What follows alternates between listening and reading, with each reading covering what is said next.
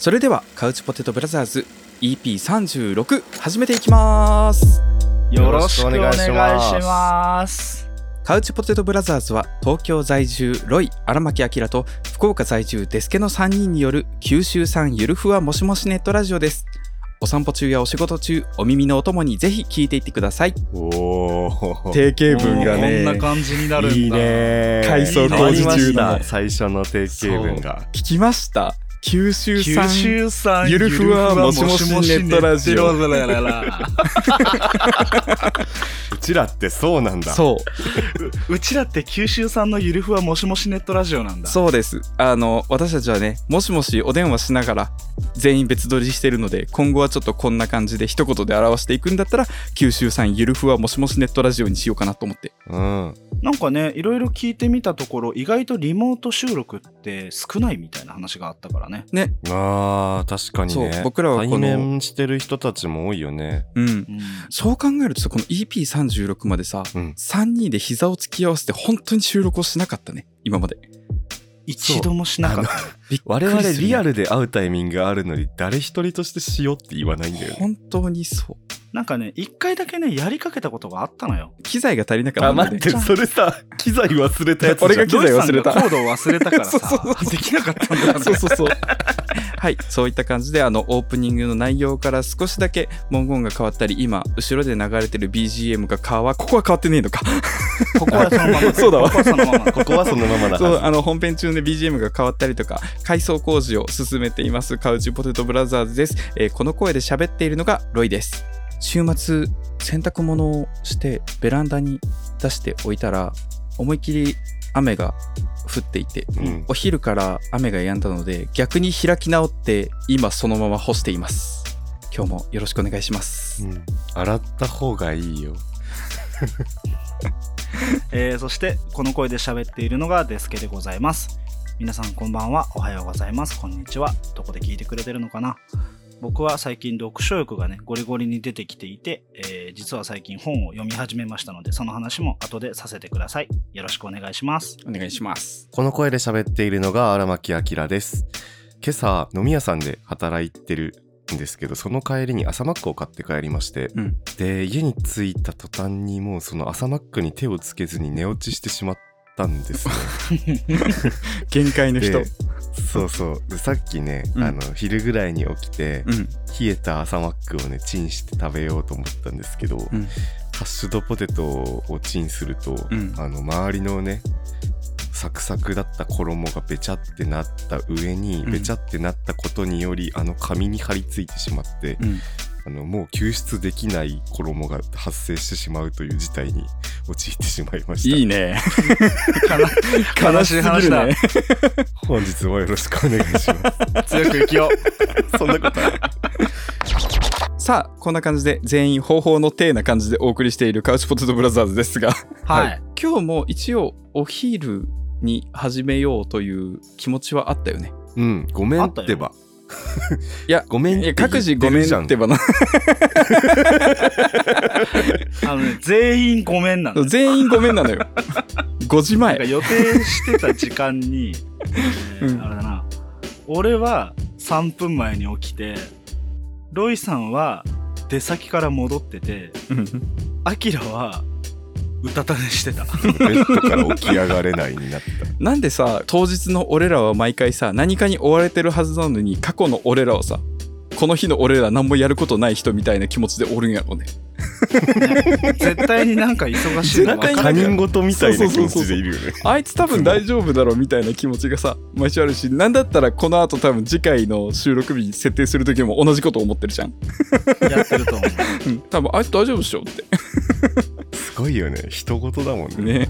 さてさて今回 EP36、えー前回のね配信聞いていただいた方はご存知かもしれないんですが、はい、えー、と番組構成的なところを今後少し変えていったり練っていったりあれやこれやしようということで今まで送っていただいたらその次の回で必ず読むという形でやっていた今日の茶柱のコーナーを一旦お休みとしました。はい。したね。しました。お休みとして今ここにはあの引っ越し前の部屋のごとくすっからかんな台本があるんですけれども。うん。スカスカだね。過去一スカスカだね。こそうかも。でもたまにはねあの私たちのフリートークをするだけの回みたいなあんまり筋道を決めずにふらふらと話す会を作っても良いのかなと思いつつ今回はそういうチャレンジにしていこうかなと思ってます。もう雑談会だね。何してもいいってことだね。何話したいことを話そ何してもいいしたいことしたいこと何しようかな。えっとえ肉が食べたい。バーベキューとかしたい。肉かぶった？かぶった？そこのシナプス一緒なことあるんだね。バーベキューとかしたい。肉が何でもやっていいになったらすぐあの肉を求めたがる。男の子やな。男の子やな。男の子やな。俺脂身あんまり好きくないからハラミとかでいい？わかる。い俺も赤いのしか食べたくない。俺どっちでもいいな、どっちも好きだな。もしくは部屋の真ん中にあのうん。ビニールプール置いてバチャバチャやりたい。あいいね。あーいいね。シャボン玉とかしよう。あーシャ、シャボン玉したい。あの、大きいさ、あの、持ち上げたら人が入るサイズのやつ、はいはいはい。あーやるやつ。やってみたいねあれやってみたいよね。なんか俺最近さインスタとかで見るあのうん。棒の先にこう糸わーってつけてうん。でっかいシャボン玉わーっていっぱい作るやつやりたい。えそんな見たことない。見たことない。なんかこうスティステッキというかスティックのすこう、うん。頑張って言葉でやって。うんちょっとあのガバな言葉のまま頑張ってみていい？うん。表現力2のまま頑張ってみるね。あの考えられてない。えっとスティックが2本あるじゃん。でスティックの先と先がなんかあの8の字みたいなやつが連結してる糸みたいなやつでつながっていて それを風に吹かれてファーってしたらでかいのがいっぱい横一列にファーみたいなやつがやりたい。あー皆さんよくわかった今ので。あの、漁師網みたいなやつの両端にでけえ棒がついたやつをこう、わーってやったら、うん。ちっちゃいシャボン玉がいっぱいできるわけね。ちょっと違うけどでも漁師網でやるといっぱいできそうで楽しい気がしてきた。ニュアンスが近ければもうそれで。ソリューションだね。ソリューションかも。うん。それでフィックスで大丈夫です。わかりましビジネスた。なんだよな、基本 agree です。基本 agree で。はい。雑談って何？こういうことだと思う。こういうの。こういう感じ、はいあじゃあ最近の話しようかね。最近の話？昨日の話していい？いいよ。あ、いいよいいよいいよ。なになに昨日ね、うん。あのーライブに行ってきまして、はい。とあるアイドルのとあるアイドルのはいアキラが行くライブと言われると限られるね。で3個。限られるんだようね、んその中の一つ、えー、桃色クローバー Z さんの15周年ツアーに行ってきましたおーわーこれがねめちゃくちゃたまらんのですよどうたまらんのか聞かせてくれよお。うん。クイーン・オブ・ステージっていうタイトルになっててかっこよ。そうもうあの15周年の集大成私たちこんなに大人になりました魅力的になりましたっていううん。ライブなんですけど、おはいはいはももクロちゃんってあのーカラフルなイメージがあるじゃないですか4色で、い。ある。えー赤黄色色分けアイドルのね代表格のそうそうそうイメージです。でみんなお客さんはペンライトと、うん。その推しのね、うん。カラーを身にまとうっていうやつなんですけど、もう幕開けからうん。真っ黒なドレス、全員。真っ黒なドレス。クイーンじゃん。ゲーの。これ後からなんかあのインタビュー読んだんですけどなんかそれぞれが別々の文化のある国の異国のクイーンが4人で会合しているみたいなえー、あ、じゃあだからみんな黒いドレスなんだけど。どそう、うん。それぞれちょっと長さとかあしらいが違ったりしてはいはい。雰囲気の違う服を着てるんだ。そうそうそうそう。でダンサーさんもいてみたいな感じで。でねその大体こうライブって着替えがあると思うんですけど、うん衣装が、ね。2つ目の衣装がね真っ白ななんか白むくみたいなやつ。和服？和服じゃなくてなんかねすごいモフモフしてる。ドレスというには動きづらそうすぎるというか体のラインが見えなさすぎるまあそれは下に服を着ているからなんですけど。あ、脱ぐんだね。そうそう。それをダンサーさんが両端からバッて引っ張ったらいつものあの色とりどりの衣装になるう。わ、かわいい。へー可愛さでなんかあの演出の人がねいつもの佐々木敦則さんっていう、あのテレビ番組とかやってる人じゃなくって、うん。なんか別の方がやられてるらしくってうん。クイーン・オブ・ステージと言いながら、うん。あの瀬戸りとしては結構こう人生というか人間が生まれてから死ぬまでみたいなうん。流れになっていては普通に泣いちゃったよね。いろいろと。だって15年というその歳月が詰まってるわけでしょ？そうそうそうそう。この時に出会ったんだよなみたいなのとかをいろいろ思い出しちゃうし、うん映像演出とかでも泣かせにかかってるの完全に。へえ分かってんだやる側も完全に、メンバーの正面から撮ってる写真が、うんうん。こう昔からねいろんなアーシャとかジャケットとかであるんですけど、うん。うん、それがこう AI によって少しずつこう変化していくというかこあこうつながってこう動画みたいに変わっていくやつだ。うはいなっていはいはい。って、みんな大人になったねみたいな。へえちゃうやつだ。ももクロちゃんって20代後半なんですよみんな。もう20代後半と30歳がいるんですけど、うん。でなんかアイドルってやっぱりこうどうしてもね今まではもう10代のキャピキャピした子たちがメイン層というかね。うんわーっとね、ってなってたからあのここまで長く続いてるアイドルって他にいない、まあ、うん Perfume をアイドルとして捉えるかどうかみたいな話はあるけど、なんかそれも踏まえてこれからどんな風に変わっていくんだろう。レンちゃんは結婚したわけだしもしかしたらね今後子供が生まれたりとかもするかもしれないって思うと、うんうん。なんかまだまだ見せてもらえるところがいっぱいあるというか今後が楽しみだなと思いながら普通に泣きながら帰った。泣きながら帰った。今あのね「桃色クローバー Z チャンネル」公式でえっ、とクイーン・オブ・ステージからあの「レボリューション」っていう曲でこれ合ってるのかな、レボリューションが今公開されてるんだけど真っ黒のドレスのやつ。うん、そう、すごいね。かっこいいね。えー新宿ナンセンスのケントさんと一緒に行ったんですけど、ん。なんかみんな少しずつ顔が似てきてるって思って。あーメイクさんが一緒とかそういうこと？まあそれもあるんだろうけど、うん。なんかあの長年一緒にいると顔が似るみたいな話ないです雰囲気とかが寄って似てきくるっていうな話。ああそうこれこれ。こうやって見ると全然本当に衣装違うね。ーキラキラだなすごいな。反射が綺麗だ。そうこのねキラキラペンライトの光とか照明の光がね反射してすごい綺麗だかっこいいな。あめっちゃかっこいいこれ。であとこの「レボリューション」っていう曲の時の後ろのうん。モニターに出てる、うん。あのタイポグラフィーがすっごいかっこよかった。すごいニッ本当だ。チな話してるけど。歌詞とかが出てきてて。キネティックタイポグラフィーが超かっこよかったです、キネティックタイポグラフィーがね。うん。オタク。あめっちゃかっこあーでも確かに15年って言ってここでクイーンって打って出されたら泣いちゃうかもしんない。もうねあのヒヤヒヤしないのは当たり前なんだけど。ああー。子供の演芸を見守る親の気持ちじゃなくてうん。もう本当にコンテンツを享受するだけの視点で見れるってことね。バチバチで当たり前に思えるといううか、んうんうん。昔はやっぱりちょっとこう頑張れみたいな。いろいろね、うん。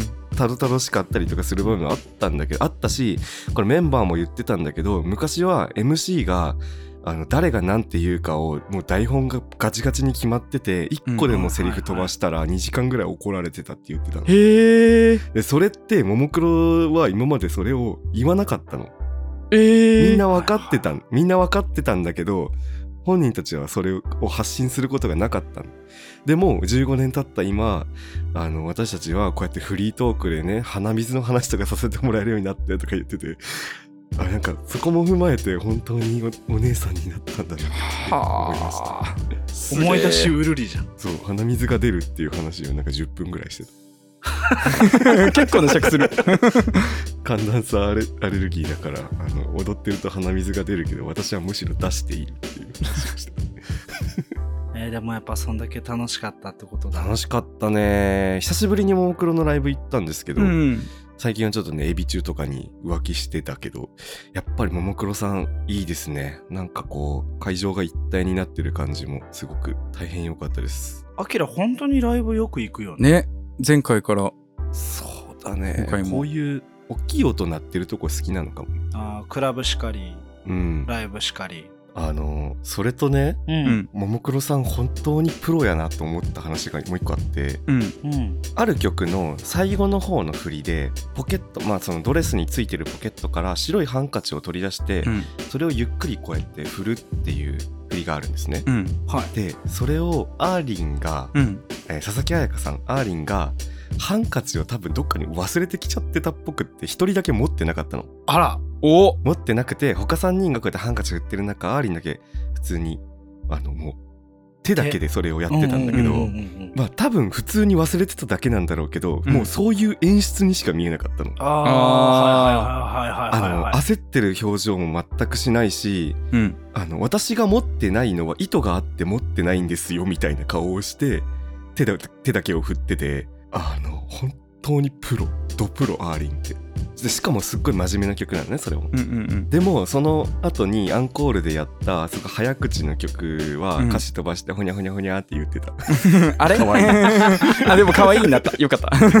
ちゃんとそこでこそう緩急がねできるミスにしないっていうんところがすごいんだね。そうそうそうそう。すごいよ。そういうのがね見れるのもねやっぱ生ライブの良さというか、うんうんうん。うんなんかいつもさそのエビ中しかりももクロしかりアイドルの話をするときアキラものすごく語り口が丁寧になるの好きなんだよね。今さ自分でこの録音ソフトを見てるんだけど、うん。いつもより波形の密度がすごいなと思った。いつももっとスカスカなんだけど。言葉と抑揚の部分に間違いがあってはならないというそのオタクならではのこだわりみたいなものをすごい感じるんだよ 前回のさあのエビ中の話してるところをさ、うん。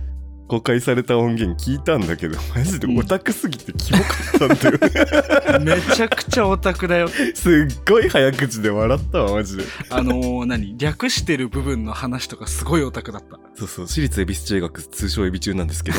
うん。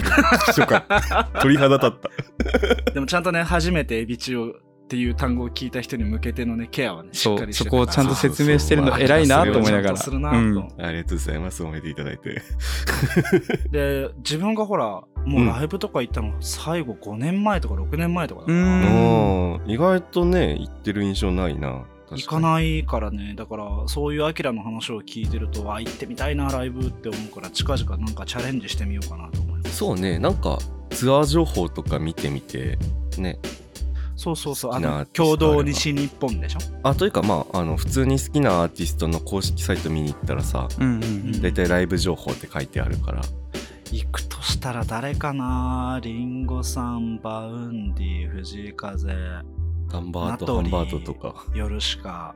ハンバートハンバートねライブ昔一回行ったんだけど、うん。うん。めっちゃ良かった。ご夫婦なんだよね？あのお二人そうあのお二人ご結婚なさっていてライブの MC ってさそのうん。まあだってあんだけの人数を前にこう自分の話で間を持たせないといけないわけじゃない？ううん。んで本来だったらそのそれなりのネタだったりとかオチだったりとかを用意するイメージがあるんだけど、ハンバートハンバートの2人なんか「え？家？牛乳あったっけ?」みたいな話とかするの。かわい。いなんか新幹線ってさキティサンダル履いてたら足ボコボコになったんだよねみたいな話とかしてて。普通に夫婦の会話やんと思って いいな。すごい別に面白くなくていいな。そうそうそうそうそう。一周回って味があってよかった、うん。いいね。だからちょっとライブ今度行ってみたいなと思った。ぜひぜひ。ロイさんってライブとか行くの？直近で最後ツイッターとかでつながってる近しい友達とかのライブとかはちょいちょい行くけどうんうん。他、メジャーに出てる人でで言うと前回あれかも。あ水管が最後かな。水曜日のカンパネラ。おうん。んよかったし歌羽ちゃんがめっちゃ可愛かった。歌羽ちゃんめっちゃギャルでいいよめっねちゃギャルでいい。MC もめっちゃギャルでいい。お客さんのことあんたたちっていうそうそうそうそうあんたたちっていうのすごい可愛い。そうそうそう。あんたたちって言うんだ。私もあんたたちと同じでこの間までそっちにいたんだよとか言ってる。超いい若ギャルギャルい。普通に。俺が行ったライブは、えっと、お見送りの時にカードもらったんだけどキラのやつカード？ステッカーくれた。わあかわキラいい。キラカードだかわいい。その QR 何？インスタ？インスタ。のなんかステッカー渡してもらいながらありがとうございましたって。え言ってもらえてうん、本人から。すごっ。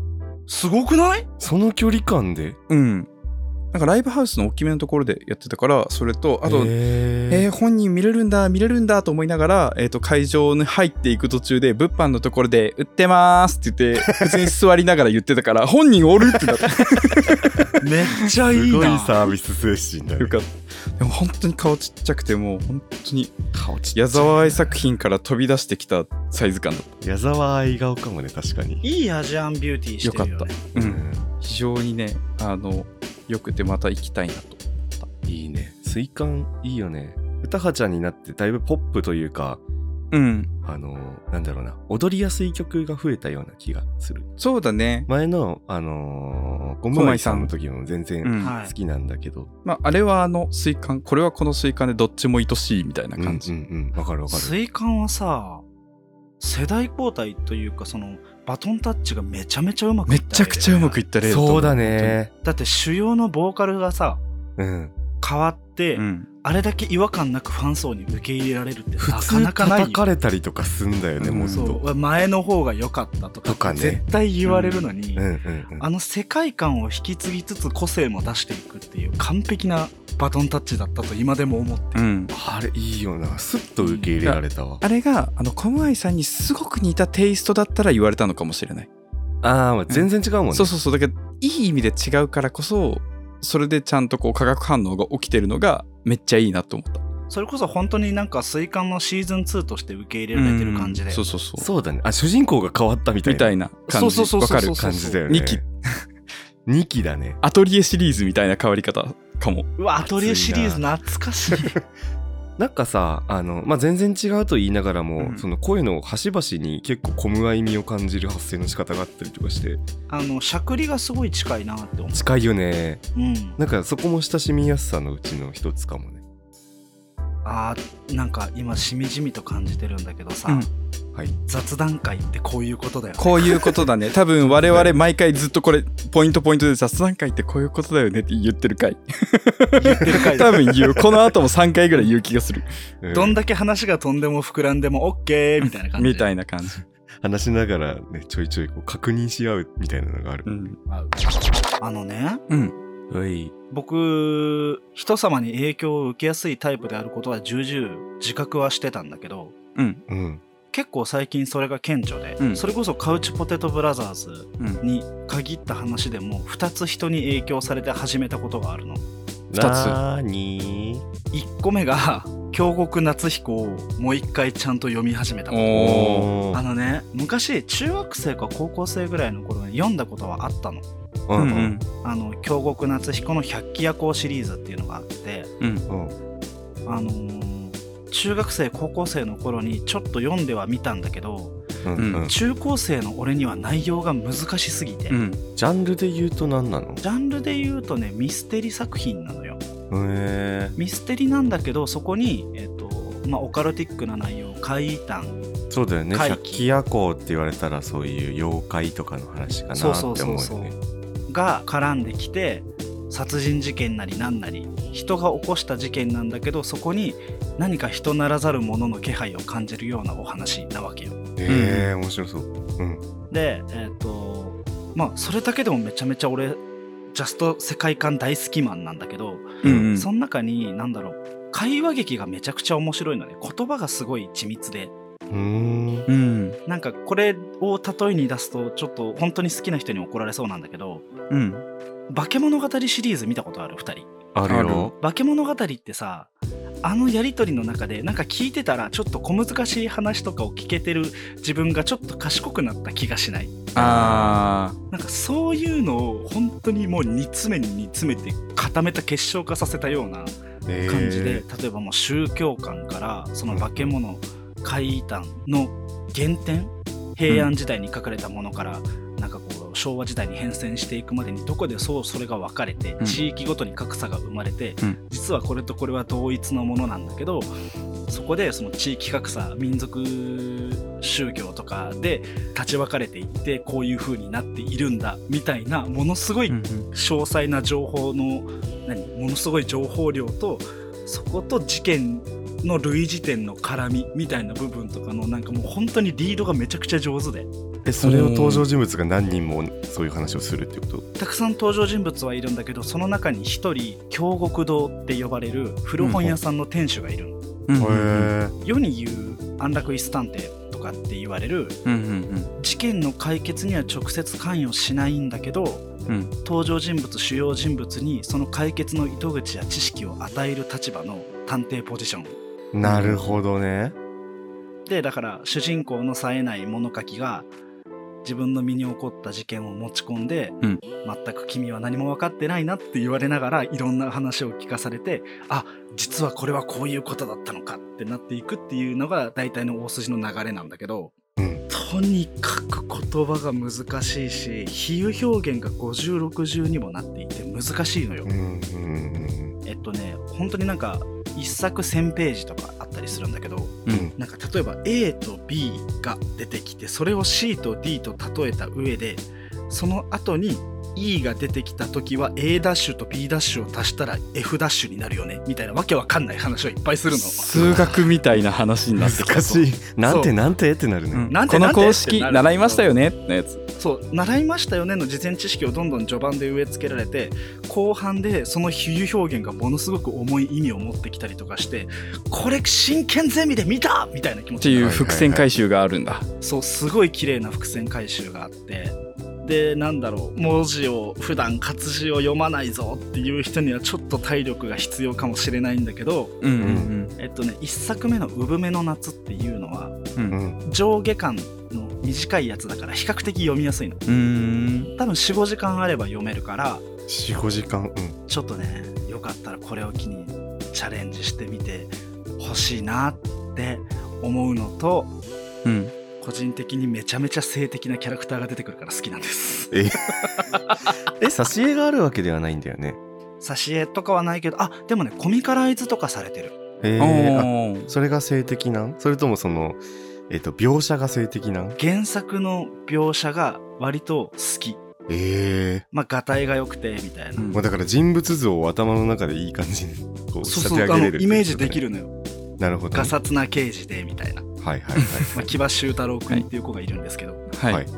35歳であの、はい。一人で薄いせんべい布団はい。を使いながら暮らしているはい。女の人がちょっと苦手な刑事がいるんだけど。あ のねそう今言ってよかった。コミカライズもされてるし、えっと、2作目の「毛量の箱」っていうのがうん。シリーズ中で一番人気のある話で、毛量って何ですか毛の量の話あの地味毛量の毛量、あ地味毛量のの方ね毛の量の話でええあの何 AGA の話じゃない AGA ではないのよ、活字からうん推しの登場人物はいを見つけるっていうことって、そういえば最近全然なかったなって今思った。大体推しってビジュアリキだもんねうん。その目で見てわかるビジュアルうん。うんうんうんうんありきだからなんかその活字の情報からね汲み取って自分の頭の中でキャラクターを想像する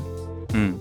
っていうことをね確かに久しくやってないです自分もあのね活字から良さを見出していくことの何がいいってう。うんんあの映像作品しかり漫画しかりうん。見た目が確定されていないからこそのうん。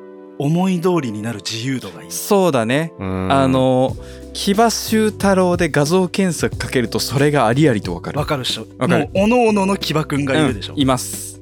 まあ、アニメ化の美女もありますが、それ以外のこう、木場くんが漫います。画の美女もあったり、はい同人誌の美女もあったり、あー全然違うねうん。うん、おっぱいマウスパッドあんじゃんあー、黙ってたのに。おっぱいマウスパッドありますそう、ありますの言わなかったのにおっぱいマウスパッドが売られてました。ブースにうん。でも俺の中の騎馬集は俺の中の騎馬集でいるしうんうん。追加で何がいいって騎馬集って略してる。うん。ああの作中で騎馬集って呼ばれるんだけどうん。同人誌があるうん活字って見た目よりも内面をより色濃く描いていくからう。うんん夢女子になれるのよなるほどね。今全部理解しました。全部理解した？うん。即全部理解しました、今。このキャラクターはこれこれこういう雰囲気でこういうものをの好んではい。うんこういうものを嫌うみたいなあのディティールの情報がすごくいっぱい出てくるからはい。あの想像しやすいわけですよそうだねの人との時間をそうだね。付き合いやすいね。そうめっちゃ付き合いやすい、付き合俺5いやすいね回ぐらい付き合ったあー、しょうがないよ。スーパーの買い物行くときにも、あ、好きって言ってたしなってなるよね。なる狭いねあばら屋のせんべい布団の上でイチャつきてーって思った、なんあか何？バナナが好きなんですか？あバナナが好きなのは、えーその騎馬衆の相棒の青木くんです。ね カップリングの話。ー、オタクは話が早い。一緒に操作したりする。青木くんがあのバナナを差し入れで持ってくるシーンが確か無料の箱にあった気がする。へえという感じであのいろんな楽しみ方ができるので、うん。ぜひあのミステリに限らずね活字文体あのぜひ触れてみてくださいという話。ありがとうございます。それでさっきこれ2つあるって言ってたけどもう一つは？もう一個がね、うん。あの本当に直近の話なんだけど、うん。うんうん。前回さ茶柱最後にさううん。んポケモン図鑑完成しました。ああったね。茶柱届いてたじゃん、来でてたね。あのアキラのさまた別のお話でポケソンナイトの話からポケモンの話で、前回いっぱいポケモンについての知識を得たわけ。あはいはいはい。だからいいタイミングだからポケモンやってみようかなと思って始めたの。ううん。ん、あえ何やってんの？今スカーレットやってる。スカーレット最新作ですね。最新作をやってて。うん。やば楽しいね。でしょうが。てかやばかわいいね。愛着を沸かせやすくするためのギミックがうん、うん過去作の中で一番強めに出てるというか。うーん知らなかったんだけどうん。うん。外でね手持ちのポケモンと一緒にピクニックとかできんの。そうなのよ。はで街で売ってる食材とかいろんなものであ、うん、サンドイッチ作ってみんなで食べることができる。ポケモンと一緒に。はあ？そうなのよ。でその最中に話しかけたらすごいハートが出てきて懐いてくれてたりとか、えサンドイッチにこうねあの具材を挟むうん。ターンがあるんだよね。そうあの ハムを引っ張ってきてパンの上にポンって置いてチーズをポンって置いて。とそれはクラスタによっては付き合っちゃうじゃん。付き合っちゃう。スカーレットってことはコライドンだよね。そう出てきたコライドン。コライドン可愛くね？マジで。かわいいのよごめんスカーレットってことはコライドンが俺分かんなくってあのめちゃくちゃできるだけ可愛く説明してほしい。かわいく？可愛くで全部難しい。もう語尾でいい。語尾だけでもいい。うん。にゃんポケモンってぽよ。うん。ああのー可愛い。カービィ毎回あのなんか対になってるぽよ。ぽよ。で、うん。今回がスカーレットとバイオレットの2種類ぽよ、なるほどで僕がやってるのがスカーレットぽよね。うん。でうん。あのおのおののうん。ポケモンあその対立対立って言ったらおかしいな。2つの作品の中で代表するポケモンみたいなのが出てくるぽよのよ。ぽよのよ、うん。なるほどなるほど。いいよ。設定の揺らぎいいよ。ロイさんだったらあの、うん。鳳凰とルギアみたいなニュアンスあーうんえっ、と赤だったらリザードンだったってことねあそうそうそうそうそう。うん。赤だったらリザードン、青だったらカメックス、うん緑だったら不思議花ぽよぽよ。ぽよぽよ。う んぽよぽよね。で今回がそうん。の僕がやってるスカーレットっていうのにコライドンっていうのが出てくるぽよねんけど。ふわふわでいいな。ふわふわでいいな そのなんかコライドンっていうのになんかちょっとバイクみたいな形してるポケモンでうん。今回オープンワールドだからすごいマップが広いんだけどそれに乗って縦横無尽に駆け回ることができるのよ。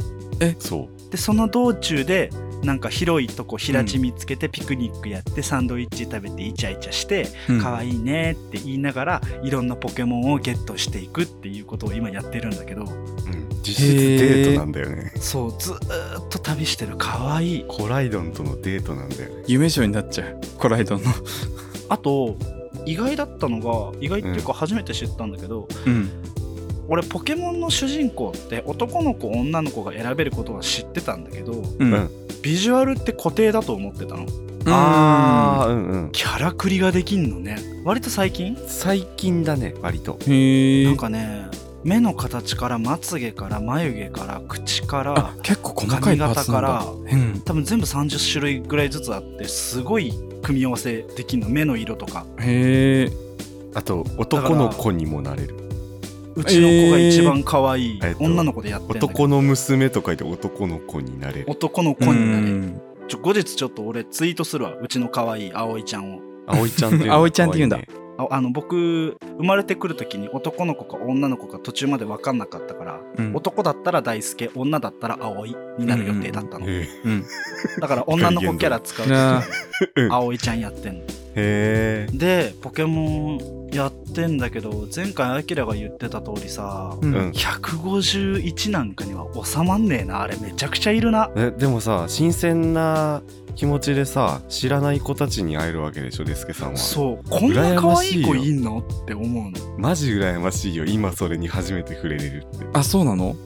俺が知ってるとか俺とロイさんが知ってるポケモンってうん比較的さそのなんか生き物とか植物をモチーフにした、うん。なんかこうああこれ元多分犬だねとか、うんああこれは元は多分バラなんだろうなとかうん。っていうのが分かるポケモンだったけど、うんうん。今なんかねすごいのなんか生クリームみたいなキャラクターとかいんの？そうなんだよ みねたいなキャラクター。ランタンみたいなポケモンとあかー。なんかあこういうポケモンいっぱいいるんですねっていうバチ可愛いのが山ほどいてさへえ。でちょっと移動したらまた知らない子がいるわけ。そうだね。知らない状態で出会えるから楽しい部分はあるよね。あの前新しい回世界。エピソード35でそのアキラリンが言ってくれたその前前作から引き継いで前の子のこの子を引き継いでプレイできるって言われたその前の子が俺全然知らんポケモンでアキラリンとあのあれチコリータの最終形の子あーベイリーフとか言った？メガニあウムとかベイリーフ言って言ってメガニウムって言ってた。メガニウムそうメガニウムって何って思いながら聞い そう編集しながらメガニウムってそういえば何？っ てその世代がねもうね新しいのよ。メガニっていうウムは金感じでね銀のあれだからね。金銀か。今触ってない。ポケモンを楽しんでいます。いいはあなあ。今どの辺なの？今ねジムバッジ3個目あー。あそうそう。ポケモンってさうん。大体今まではさもうあのジムバッジを8個集めて、うん。うん。うんうんあのリーグに行ってでチャンピオン倒して自分がチャンピオンになったらエンディングっていう。うんうん。あとは別の要素としてバトルだったり図鑑梅だったりがあるっていう感じなんだけど、うんうんうんでそういうあの8個ジムバッジを集めるっていうのは大体ルートが決まってたんだけど今作ね、何をしてもいいのよ。どこから行ってもいいの。へえ何番目とかがなくって。あれうん。難易度調整どうやってんだろうね。どこのジムに行ってもいいしあとこのジム以外の悪いことしてる子たちを懲らしめるみたいなストーリーもある、別ストーリーがあるのよ。なんかね3本ぐらい主軸になるストーリーがあってそうそう。あこれボリュームすごいなって。すごいの。今作すごくってでまああのーネタバレになるからいろいろ言えないんだけどうんだね。本当にデスケさんいろいろ調べずに赴くままにエンディングを見て大号泣してほしい。泣けそう。もう多分泣きそう。なんか今なんかこうバッジ集めつつその別ルートの悪い子懲らしめつつ、うん。なんかこう集め物しつつをこうなんか並行してやってんだけど、うんうんうん。すげえ楽しい。なんで今までポケモンやってこなかったんだろうって思って。るいいよね。やっぱ癒されるんだよななんか。あと本当にごめん。本当にごめんだけどううん。んもう一個だけどうしてもしたいゲームの話していい？お何？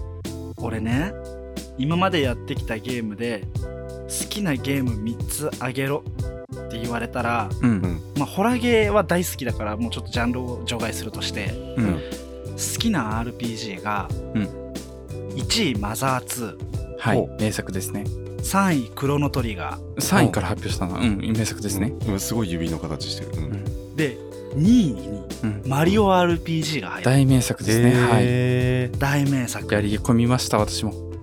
マリオ RPG 1996年27年前ですね。うお生まれてね。うん。当時任天堂とスクエアまだスクエニじゃない時のスクエアね。うんうんうん。が一緒に作ったゲームでうん。マリオっていう今まで横スクロールでヤフーしか言わなかったキャラクターが RPG になっていろんな装備したりとかいろんな仲間を連れて冒険をするっていう大名作があったのね。うん。へえあれは本当に大名作。めちゃめちゃ大名作だったんだけど先日突然のリメイク発表がありましてあれマジでびっくりした。本当にありえない話だったのみんな絶望してたけど絶対に起こりえないと思ってたの。うんうん。そもそもまず利権問題。うんうん任天堂なのかスクエアなのかしかもエニックスまで今入ってきてるからうんうんうん。どこが権利を持ってどうこうするかっていう話でそもそももうリメイクはないだろうと思ってたしうん。うん。当時マリオ RPG を作ってたスタッフたちももう独立したりとか別の会社行ったりとかしてメインうん何プログラマーとかがそもそもいなくなってたからもうああこれはもうあったらいいなって思うけど絶望的だねって言ってたところから27年経って突然のリメイク発表がされたわけ。うんうんで11月17日にね発売されるわけ。うんうん。マジで嬉しいしめちゃめちゃやってほしい。触れたことある？うんマリオの RPG ってマリオルイージ RPG しかやったことなくもう原点ですそれの。もあそうなんだ。マリオうマリオル RPG はね。それ知らないんだけど。あもうロイさん ロイさんジェネギャが。あるんだよマリオルイージうん。ナンバリング3ぐらいまで出てるぐらい多分3か4まで出てると思う。うん。マリオルイージ RPG の戦闘 BGM めっちゃいいからぜひ YouTube で検索してください。BGM といえばですよ。はいそのマリオ RPG スーファミのソフトなんだけどね。うん元がね。その頃からあのね下村陽子さんっていう方が作曲をされていてうん皆さんが知ってそうなのだと「キングダムハーツ」とか。うん。うん。あの辺の楽曲を作った人でめちゃめちゃすごいゲーム BGM トラックメーカーさんなんだけどはいはいはい。その人がご自身の手でフルリメイクをされます今回。へえすごいねもう楽しみ。曲ごがめちゃめちゃいい。手でってところがすごいねやばい本当に絶対にありえなかった他の人がやるよねそう。だって30約30年前のゲームを曲作ってた人が自分でもう一回リメイクするってもうやばいんで絶対楽しいんだよ。も今うやったことない人もねぜひやってほしい、見てしまったんだけど。うんうん、BGM がスーファミ用にの音源と切り替えられる機能があるっぽい。ありがとうございます。その機能がついてるんです。これはエモすぎる。切り替えられます。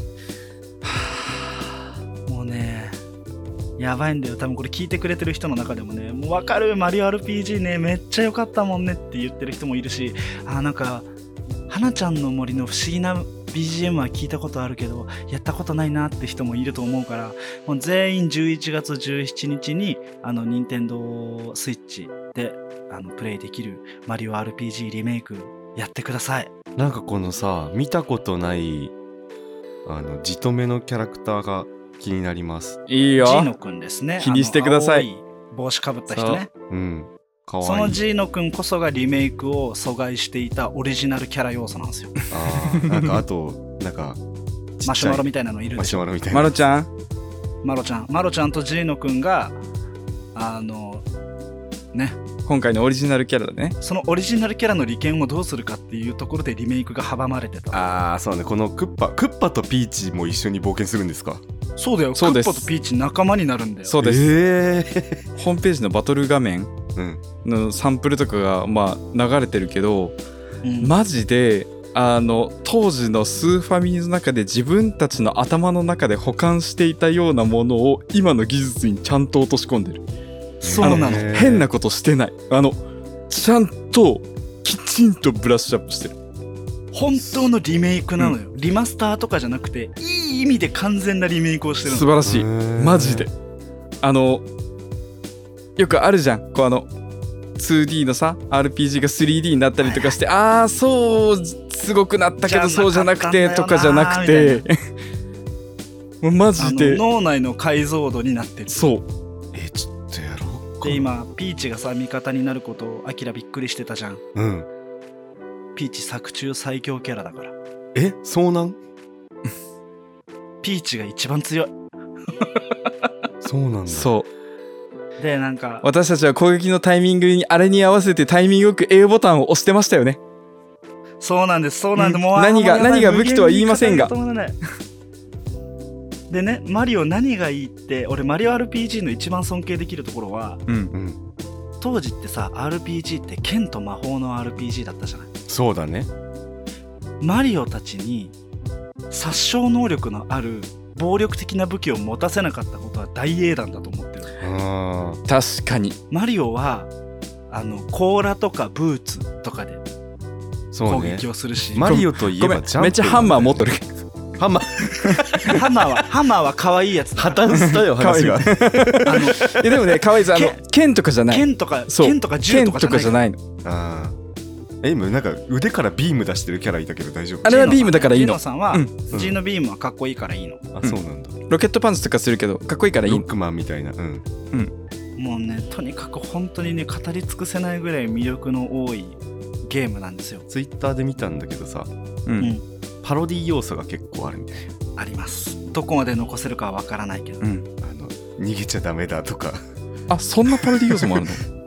なんかそのえテレレレレレレレンみたいなパロディセリフみたいなのが結構あるっていうでもね、うんちょっとねそのあるマリオ RPG 自体もちょっとこうなんか当時のスピンオフ感がちょっとあったからあ大人の悪ふざけがちょいちょいみたいなのもねちょいちょいあった。あのへー。エッあった。ティな表現とかもあったり。はいはい。何考えてるのってやつでしょ。あ何考えてるのがねあのそのマシュマロみたいなやつの技なんだけど。技名なんだよ。可愛くない？技名何考えてるのだよ。本来は敵のなんか HP とかが分かるっていう技なんだけど、タイミングよくボタンを押すとそのキャラが何を考えてるのかセリフが出るのよね。へでその中にパロディがいっぱい入ってて、まあ、それこそスタッフが好きだったんだろうね。エヴァとかがいっぱい出てきたりするわけですよ、うん。え本当だ。こう。こんな時どんな顔すればいいかわからない、逃げちゃダメだ逃げちゃダメだって言ってたりするのよ。うん。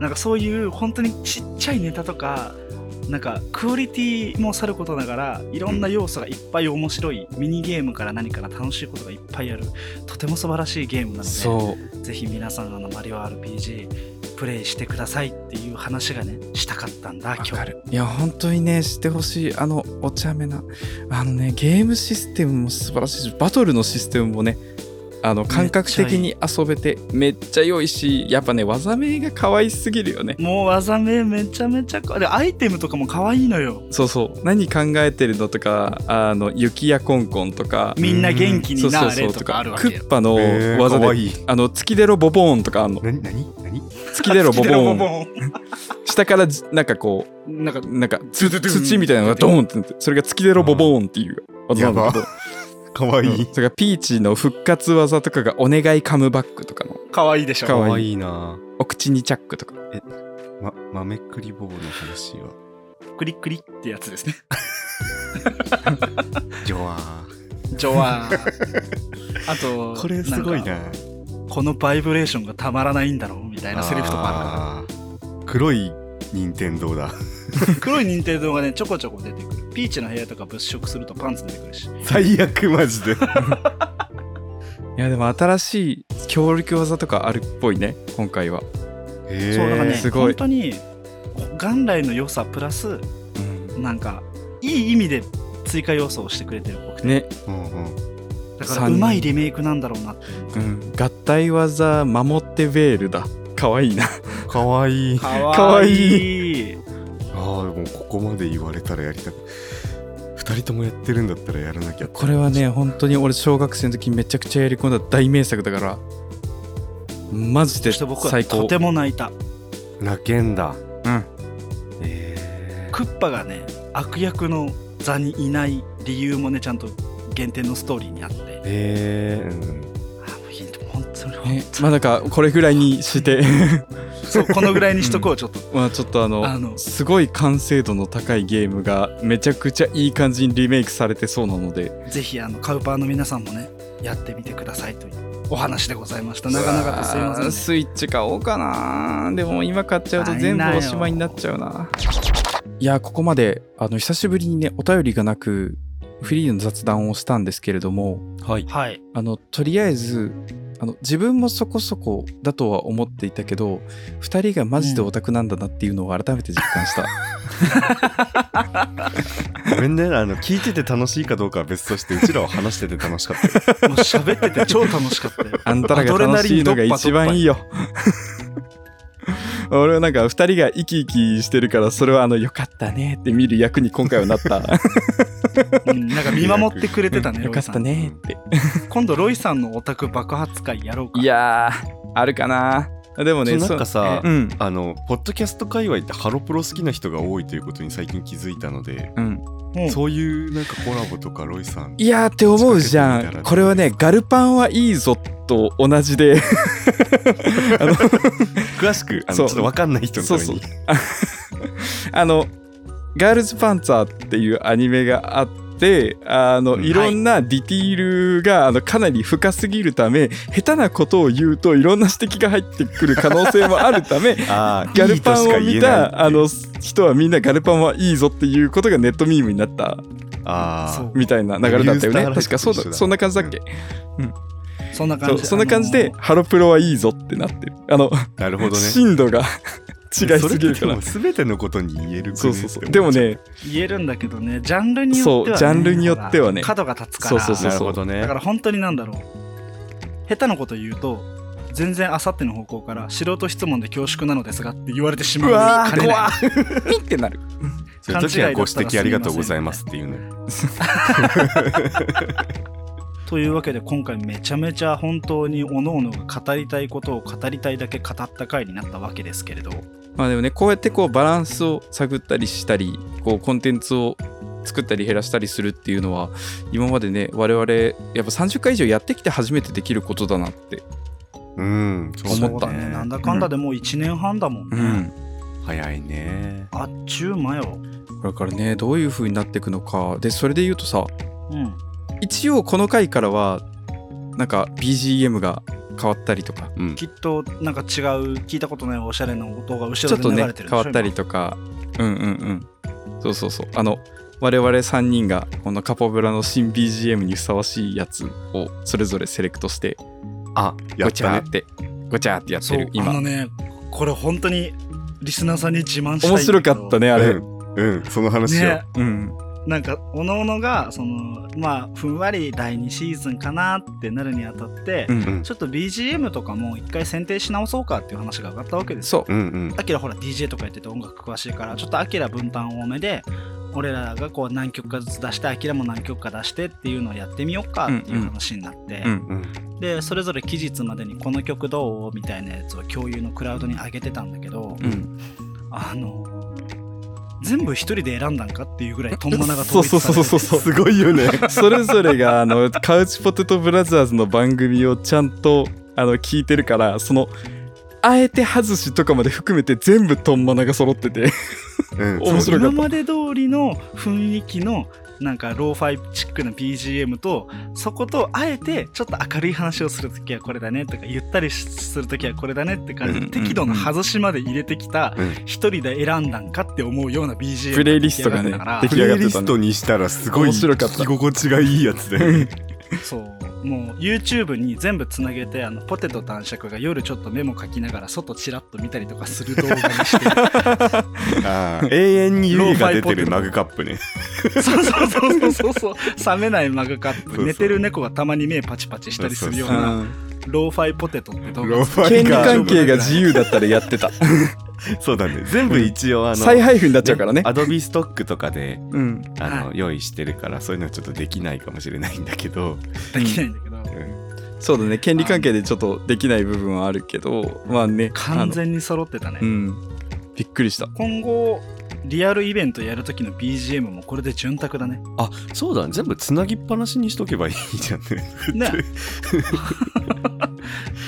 で話題が変わる節目にだけちょっと次のトラックに回しゃいいから。うんうんやれるやれる。うんねそのうちこう話題と話題の間の転換のジングルとかも作り込んだりとか本当はしたいんだよね。ね。してみたいよね。ラジオ番組っぽくしたいよね。そうそう。それこそあのヒガプンさんとかさヒガコ0時50分さんとかすさごいよね。うんうん本当に。ちょっとあのすごいよな、FM ラジオの CM っぽい間のジングル入れてたりするじゃない、うんあれいいああいうのめちゃめちゃいいなと思うんだよね。わかる。ずるいよ。ラジオ聞いてる感覚になるんだもんね。ねまあなんかそんなこんなでこんな感じでなんかこういうことやりたいねっていう話をしてるので、うん。カウパーさんもよかったら一つご意見のほどあのお送りいただければなと思っていますという話でした。うい。じゃあ縁も竹縄タイムでロイさんに挨拶をお願いしちゃおうかな。Yes それでは皆さん最後まで聞いてくださってありがとうございましたカウチポテトブラザーズでは皆さんからのご質問や話題に挙げてほしいトピックなどお便りを募集しています。番組の概要欄に記載されている Google フォームからどしどし送ってください。また、X、Twitter のハッシュタグカポブラで感想などをつぶやいていただけると励みになります。YouTube で聞いてくださっている方はぜひコメントやチャンネル登録、高評価もよろしくお願いします。ます。ます。それでは次は、えーエピソード37、11月の配信ですね。おお、もう11月だ。うん。うわあ、怖い。うん。次はね、今回あの雑談会だったので、うん。次はもしかしたらお便り読めるかなそうだね。とそういうのも感組み込んでいったりとか考えていきたいね。はい。ぜひぜひお楽しみに。ね。きっと未来のうちらがいろいろやってくれることでしょうよ。お最初から未来のうちらは万能やから。そう。だからまた次回未来でお会いしましょう。それでは皆さん、さようなら。またねー